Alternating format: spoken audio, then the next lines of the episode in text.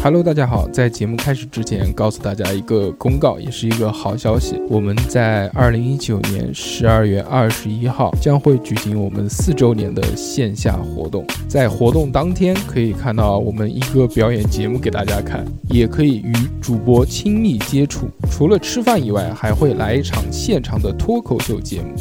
本次活动只接受提前预约报名。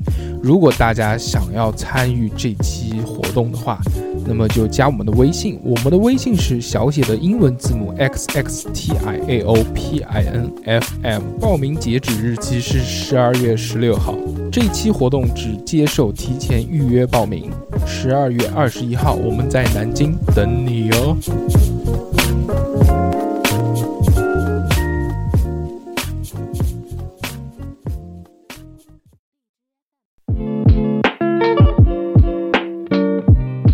Hello，大家好，这里是叉叉调频，我是大硕，哎，我是小侯。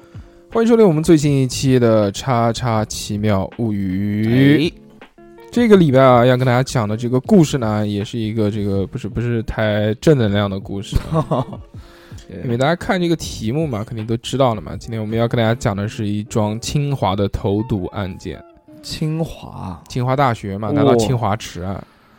这个我们先讲一下主人公吧，就是被害者。被害者是他的名字叫朱令，是一九七三年的生人啊。这个案件是一相对来说是比较晚的一个啊案件。啊，提到这个投毒案件啊，大家可能第一反应都是那个马加爵不是哦，不是哦，不是马加爵，不是的，不是，讲错了，就是在前几年有一个案件说在这个舍友的饮水机里面投毒，对对对，是最后被抓起来了。大哥，你不还讲了吗？嗯就是感谢室友不杀之恩。啊，这个案件呢，相对来说是比较早期的。我们先这个人物回顾一下啊，朱令呢，他这个是出生在一个就北京的，就土著知识分子家庭，家里面这个这个应该就家人素质啊都还挺高的。嗯从小呢，他就学钢琴，所以他也是有一定的这个艺术天分的。在十五岁的时候，他就开始又多修了一门课，就是学什么呢？他学那个古琴。哦，古琴其实还挺难的，大家学过这个音乐的都知道。虽然那个古琴只有古琴好像只有五根弦，然后那个古筝有那么多根弦嘛，但其实古琴比这个古筝要难弹好多。啊，不太懂，但是听起来很厉害。在一九九二年的时候呢，朱令考取了清华大学，入读了这个化学系。嗯，她就是从小嘛都是一个才女嘛，我们之前也讲的，啊所以她她是女的啊，所以她的这个艺术性呢相对来说比较好，而且嗯她的这个音乐也是有基础的。她就在这个清华大学里面啊，这个有一个有一个社团，也我们原现在叫社团，原来其实就什么队什么队，他们那个时候叫、哦叫民乐队。哦，民乐队就是民族乐器嘛，就是什么二胡啊这些古琴他不是学那个古琴对，嘛，他古琴，嗯，所以呢，他就成了这个民乐队的这个主力队员。在啊一九九四年的时候呢，还获了一个奖。当时他获得那个奖呢，叫做全国高校艺术表演独奏二等奖，那厉害啊，相对来说还是挺厉害的，对吧？嗯但是好景不长，他不是这个一九九二年进的学校嘛，嗯，一九九四年两年之后就出问题了。这个日子也是一九九四年十月二十四号，他怎么了？正好是我的生日，就不好笑了。你是九四年的，不是九四年，就是我知道日期嘛，日期嗯日期，一九九四年十一月二十四日，朱令开始就是身体上面有一些这个症状出发了，就有一种很奇怪的中毒症状。首先是什么呢？首先先是他肚子开始疼，嗯他以为可能是吃坏肚子了，所以他就说，要不然就就不吃饭了，或者是少吃几顿饭，把这个肚子空一空嘛。啊一般我们得肠胃炎嘛，也就是这样嘛。差不多。而且他肚子疼呢，他也吃不下，紧接着呢，就是不光是肚子了，开始慢慢转移，他胃部也开始不舒服了。哎呦，但是这个症状一直没有消弱，他可能也就觉得好像也并没有那么的严重。嗯短短的两个礼拜之后，啊，他就开始掉头发了，这个就有点害怕人了。而且这个掉头发是掉的是什么程度啊？就几天之内所有的头发一起都给掉光了，啊，就他是不是会有遇到碰到什么放射性物质了？就一根头发都没有了。嗯这个东西就其实就挺让人害怕了。嗯对吧？在十二月二十三号，就是我们讲的这个一个月之后嘛，朱令就开始这个到了那个北京的同仁医院嗯，就住院了嘛。嗯嗯嗯住院之后也没查出有什么 疾病，就各式各样该做检查的这些东西呢，他也就做了，嗯，但是还是并没有找出说你到底是什么原因。哎呦，但是住了这个医院呢，还是有用的，就在医院里面慢慢调养呗。虽然不知道原因，调养了大概有一个月吧，头发长出来了，一个月就得到缓解嘛，确实长出来了，就头发真的长出来了。哎，可以可以，而且这个他的疾病呢是得到了有一些缓解，在一九九五年一月二十三号的时候就出院了。啊，这个我们时间点看了一下啊，就首先这个在一九九四年十月二十四号的时候他开始中毒，之后呢过了一个月之后他就开始就医，就医在医院里面住住了多少呢？一月二十三号整整又住了一个月，啊，整整一个月之后出院了之后呢，我们认为那那就也就好了呗，对啊。吧？那虽然不知道什么原因，但是后面又有奇怪的事情发生了。啊，在一九九五年二月二十号的时候，这个你算一下，就是就就将差不多又过了一个月嘛，对，寒假已经结束了，新学期开始，朱令开始返回学校。在三月六号，朱令的病情又开始了恶化，他开始不光是这个胃疼啊，这个肚子疼，并且开始有腿痛的症状出现了，哎而且时常还会觉得头晕。这个时候嘛，他父母就觉得不对劲了，说怎么可能这个一而再再而三的呢？是的，赶紧就把他送到北京的这个北京医院的这个三院去救治了。啊，但是他到了这个三院之后啊，发现也是查来查去也找不到到底是怎么回事。在一九九五年三月九号的时候，朱令父母就带着朱令到了这个协和医院去，就换了一家医院啊去找一找，看看有没有什么其他的这些这这老专家或者什啊么啊，会给到他一些帮助。哎，还真的就有一位这个姓李的这个教授接诊了。哎呦，之后，他就告诉这个朱令的母亲啊，说你这个病症特别像六十年代清华大学有一起他盐中毒的一个病例，他就是那个化学元素一个。但是朱令他自己已经跟教授讲过了，他说我肯定是没有机会接受到他盐这个东西的。对啊，就不可能，因为这个虽然我是化学系的，但是我做的这些实验啊，各方面的这些东西呢，我都没有机会接触到。而且当时协和医院呢，它是不具备检验这个这个这个这个做这个化验条件的。就嗯如果他想确诊说到底是不是他盐中毒，当时的这个协和医院是没有办法的，所以这个这个事情就慢慢就耽搁下来了嘛。到了三月十五号之后，他的症状开始慢慢的加重了。首先，第一个，他的这个面部肌肉啊开始麻痹，然后眼肌麻痹，眼肌是就是眼部的这个肌肉，并且呢，自主呼吸消失，这个就很痛苦了啊。这个就是什么叫自主呼吸消失？就是不能呼吸了嘛，那那就只能要带那种氧气，你不能呼吸了吗？就是插呼吸机了，这个哦，带氧气有屁用啊！朱令住进了协和医院的这个神经内科的病房。当时协和医院呢，就是照着他有一种这种神经炎的这种方式去治疗他，啊，因为他确实也没有办法确诊是不是他盐中毒。在三月二十三号的时候呢，朱令中枢性呼吸衰竭，这个就已经非常严重了。嗯嗯嗯。协和医院采取了切开气管的手术，就气管切开之后就是上呼吸机了。三月二十四号呢，协和医院开始对朱令采取血浆置换疗法，就是把身上啊换血嘛，所有的血一起给换一遍，嗯。前前后后做了有八次，每次平均在一千毫升以上。有些人认为啊，就是说嗯虽然未得到确诊，但是就是因为这样的这种治疗方式，救了朱令一命，要不然他肯定就就活不下来了。哦，但是在这个治疗的过程当中呢，朱令呢他又感染上了丙肝，就丙型肝炎。在三月二十六号，朱令被送入协和医院的重症监护室，靠着这个呼吸机维持呼吸。三月二十八号陷入昏迷，就昏过去了。嗯。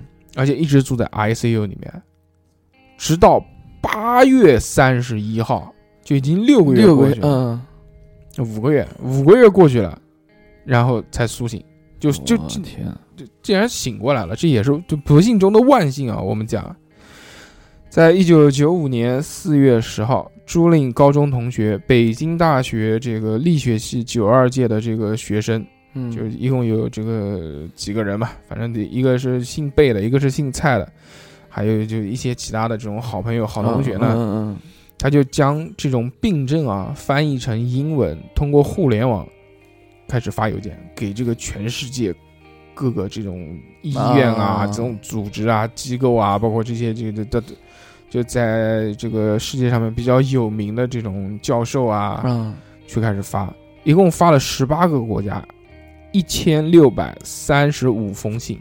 嗯，哇，其中有三分之一得到的回复啊，嗯是确认这个就是典型的驼中啊，就就是他中毒现象。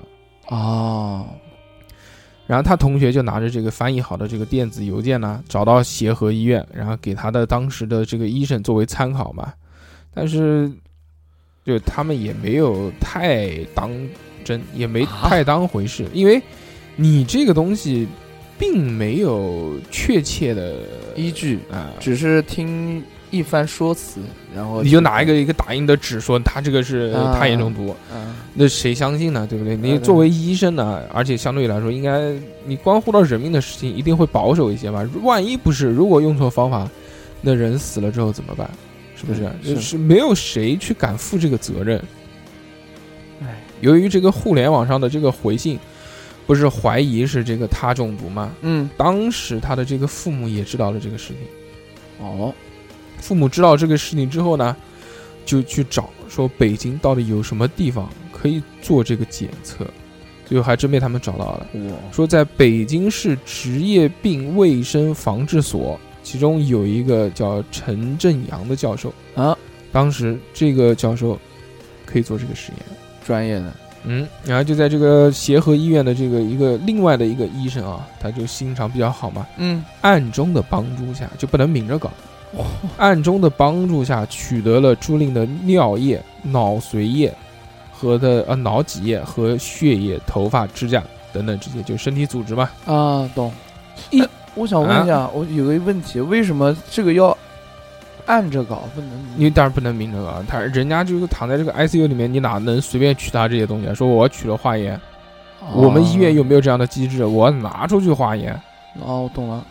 一九九五年四月二十八号，来到了这个北京市职业病防卫这个所啊，嗯，进行了这个检测，当天就出具了检测报告，朱令两次都是为他中毒，第二次中毒不是特别严重吗？对啊。这个含它的含量远远超过了致死的剂量，哦，我的天哪，那远远超过还没有致死，真的是命大。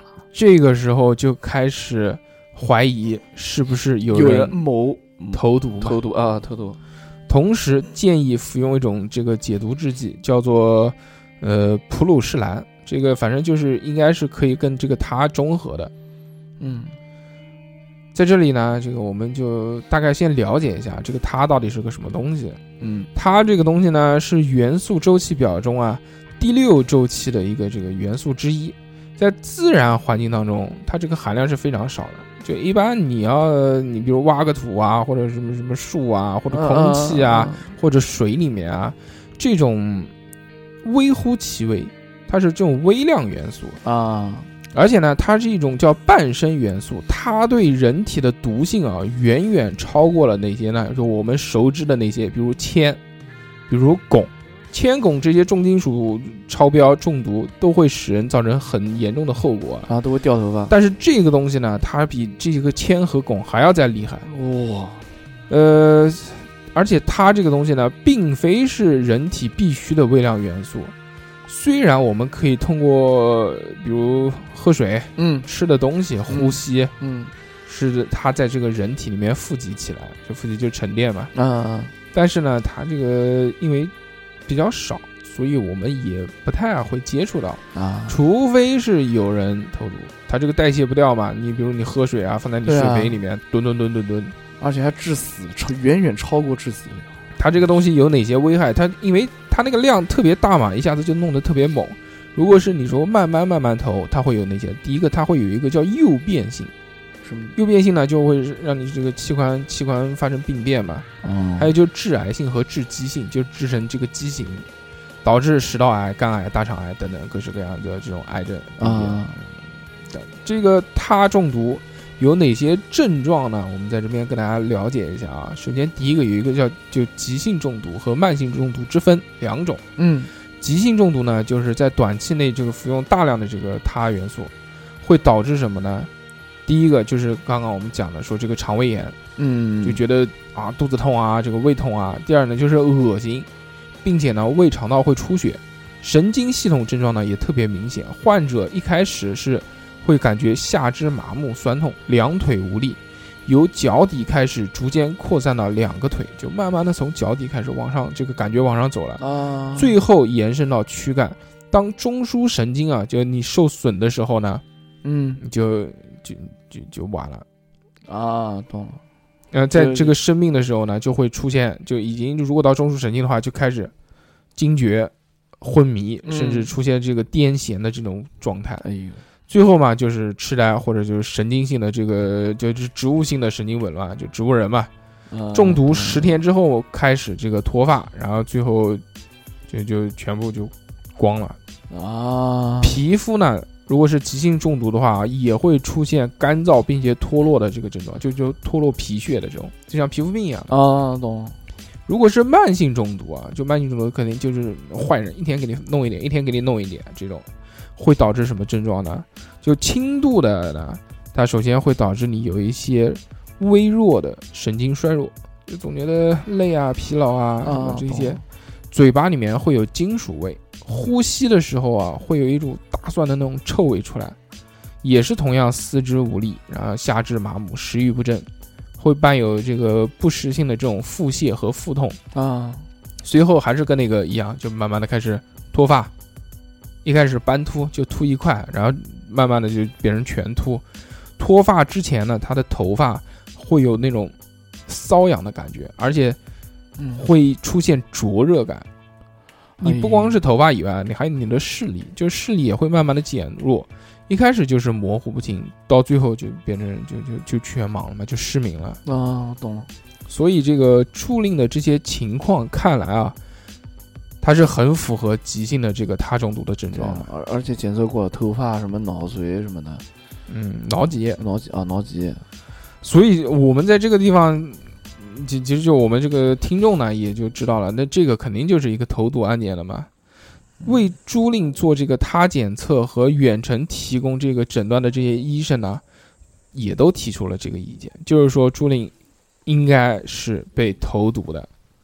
之后他们就开始研究嘛，说它这个东西呢，你在我们日常生活当中是不多见的。嗯，那么这个东西会在什么地方呢？首先第一个，它是它是哪个学校？它是清华大学。对啊，清华大学的化学系。嗯，如果朱令他不在工作当中使用到这个它的话啊，一定是被人投毒的。有什么机会会用到这个它呢？比如说，在这个生产化学，就是化学实验，不是要用到那个显微镜啊什么的这些东西吗？啊，它那个化学的光学镜头当中，它是要有这个东西的，要用这个它这个元素的。哦，但是你说它这这这他要搞什么东西？它又不生产这个东西的，对啊，所以就不可能嘛。但是在一九九五年四月二十八号的时候呢，朱令不是已经确诊了嘛，说是他中毒。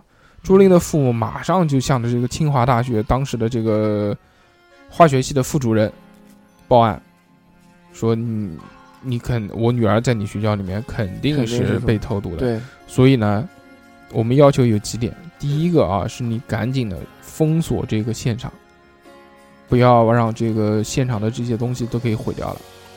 啊犯罪现场嘛，你要保留好吗？必须的，第二个马上就是报案，对不对？把之前他们的这些呃这这些这个叫什么发生的这些事情呢，就赶紧就就报警了。还要把相关人士拉出来调查，哎，呃，对呀、但是呢，当时那个教授呢说什么？当时这个教授说不太好安排。啊，说马上就要校庆了，而且他们班的这些女生啊，也安排了这个五一旅游，所以呢都不在宿舍里面，也不需要封锁现场。这个一听就觉得，哎，好像很奇怪的样子啊。是的毕竟都牵扯到人命了，竟然还还有这种事情。对啊，还管什么什么什么五一？哎，那他们也没有办法嘛，然后就一直等嘛，等到这个五一的这个假期结束了之后，朱令的亲属啊才接到通知，前往这个清华派出所做这个笔录。嗯当公安就是怎么讲呢？我们现在就不讲这个名字了，反正就公安就到了这个现场之后呢，嗯，他们发现了一件事情，当时朱令住的这个宿舍发生了盗窃，就在这个五一的时候。我的天呐，嗯嗯嗯，很奇怪，很奇怪。发生了盗窃，嗯而且呢，朱令的洗漱用品全部丢失。啊，这个才可以啊，对吧？可以，它是一种这个我们讲的剧毒的这个化学品嘛。对，北京市就整个北京市啊，所有的这些工作当中需要用到它或者它盐的单位啊，掰着手数只有二十多家，能够接触到它这个东西的只有两百多个人。我天，整个城市只有两百多个人，所以其实如果真的要排查的话，没有那么困困难啊！你像之前那个白银案，白银案是整个地区多少人，就所有的成年男性都做了 DNA 排查。对对对，他这个东西只要排查两百多个人，警方呢，首先排除了朱令他本人有接触过这个拖延，也根据其他的这些亲朋好友啊，嗯也就经过这个调查和这个这个探访呢，他的家人和他的好朋友们是没有机会接触到这个拖延的，对啊，所以这个凶手一定就是在清华大学里面。嗯在一九九七年四月正式立案两年之后，北京警方对朱令的这个投毒案啊，确立了一个嫌疑人，哦，采取了第一次突审。这个嫌疑人是谁呢？我们就慢慢往后讲。好，在朱令母亲啊，这个叫朱明星，一九九七年十一月发表在这个一个网上的一个这个怎么呢？这个一个求助信上面啊，其实就提到了，说警方一直怀疑朱令同社和同班的一个同女同学是投毒的真凶。嗯警方同时说明，有证据明确的显示，嫌疑人利用自己铊中毒的测试报告出的太晚，破坏了租赁宿舍，使用人在小于百分之一硬件证据的这个缺失。嗯这个是什么呢？就是说，基本上就已经确定了，但是还差那百分之一的证据啊，没有找到。如果找到了之后呢，就能判了。懂了，但警方表示不会放弃，并且有自信在公开的这个法庭上给予这个嫌疑人定罪。啊，这个是一九九七年十一月，这个然后这个母亲写的这个信嘛，对吧？对这个信已经是讲这个之后的事情了。啊，我们回到之前，之前但是呢，在一九九五年五月七号以来，一直到这个二零零六年，嗯十一年过去了，依旧没有任何的这个进展。啊，他们讲的说这个事情在调查当中一定会有结论，但是这件事情比较敏感，就就就就就反正是，反正就就有事，就我就觉得很蹊跷，你知道吗？这件事情，朱令呢，他的这个同班同学是被怀疑有这个犯罪嫌疑的嘛？嗯这个同学刚刚人家也讲过了嘛，就是他同宿舍的女生嘛，名字叫做孙维，嗯因为她是唯一一个可以合法取得陀岩，并且跟朱令有这个亲近关系的人。啊，孙维这个人呢，他是化学系里面做实验可以接触到这个他的这个人，而且他是同年级唯一一个可以接触到的。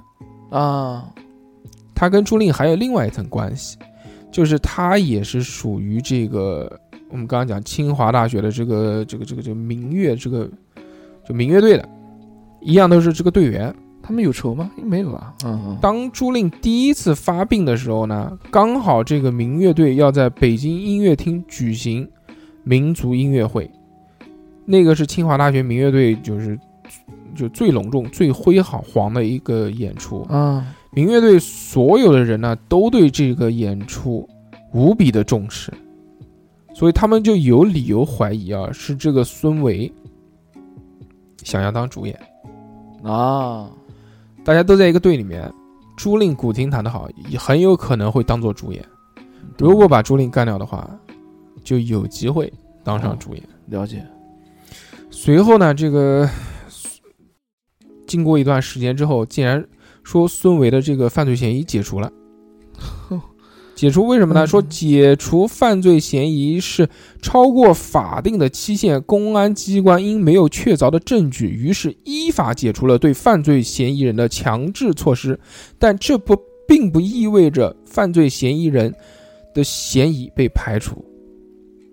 哦，了解，经过一九九四年之后到现在，这个应该十几年过去了。这个我们现在讲起来嘛，这个这篇文章写的时候呢，已经也也距现在很多年了。嗯，就是这么多年的这个治疗呢，这个慢慢的会有所恢复，但是它中毒呢是不可逆转的，对于神经的损伤。啊所以朱令的这个智力啊、视力啊、机体和语言功能都没有得到很好的恢复，啊留下了严重的这个后遗症。朱令现在基本上就是生活没有办法自理，就只能靠父母照顾。在二零一三年四月份的时候，初令其中有一个同学，他这个同学的名字呢叫做王一峰，在网上写了一篇帖子吧，就是嗯。就是嗯开口了，就直指说孙孙伟啊有重大的这个嫌疑，因为孙伟原来在二零零五年的时候呢，在嗯。天涯社区里面也写过一篇帖子，啊，就是孙维自己写的帖子，写的是什么呢？他说自己并非是唯一可以接触到他的这个学生，还有其他的什么，就就就就就是有那个什么。么主任什么的，就主任倒不是了，就是说他当时是做什么呢？他只是帮老师把这个实验用的这个他溶液啊，和别人已经调配好的这些试剂咕隆咕隆咕隆放在桌子上面，啊就有可能其他人会拿到这个东西。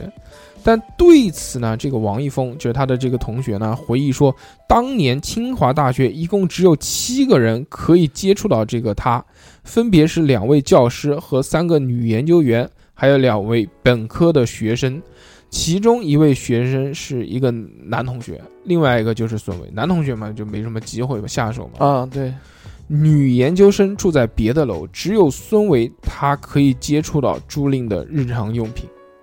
啊，而且把牙刷什么的全部都拿走了，当年还有一个，当年还有一个传闻啊，嗯。这个这个也不能说可能就是完全真的，嗯。说当时在这个孙维的床底下箱子里面找到了朱令的咖啡杯，啊，但是那个咖啡杯呢是被彻底的清洗过的。哦，然后警察就问他说：“你为什么这个他杯子为什么在你这边？而且你为什么把这个杯子给洗掉呢？”他说：“这个朱令当时在住院，怕这个杯子落灰，所以这个我就洗干净了，放在了我的这个箱子里面。哦，哼，这个理由很牵强，之后不是我们讲说那个宿舍遭到破坏嘛？不是因为什么盗窃遭到现现场的这个破坏嘛？是虽然是一起盗窃案，但是这个宿舍里面的财物却一分没有少，只是朱令的这个洗漱用品被丢掉了。”哦，就很奇怪哟。怎么对洗漱用品还情有独钟了？我的天，嗯，这件事情就一直是一张悬案，对啊，到现在为止也没有侦破，也没有怎么样。孙维这个人呢，这个就加了一个美国人，已经出国了，拿到绿卡。就早年间嘛，在诺基亚工作，现在应该还在那边。啊，到现在还没破案啊，嗯，我的天，孙维曾经也自己在天涯社区当中啊，就也嗯三次发帖子，就澄清自己说我没有呃犯罪啊，我没有这个就是投毒啊什么的。但这到底事情是什么样，我们今天真的是不得而知。第一是时间太久，第二是虽然即使证据那么多，指向性那么多。但确实没有确凿的证据，你去判他这个刑，你也就没有办法。懂了。但是而且我觉得那个你刚才讲的有一点，那个主任就是说也很奇怪。，对啊，就是为什么呢？不知道。对啊，这人命关天的事情跟五一有什么关系？然后还还有校庆，哎，不太懂。行吧，嗯，那么这期清华大学投毒案就到此为止了。好，下个礼拜我们讲什么故事，我们就下个礼拜再说。大家拜拜，拜拜。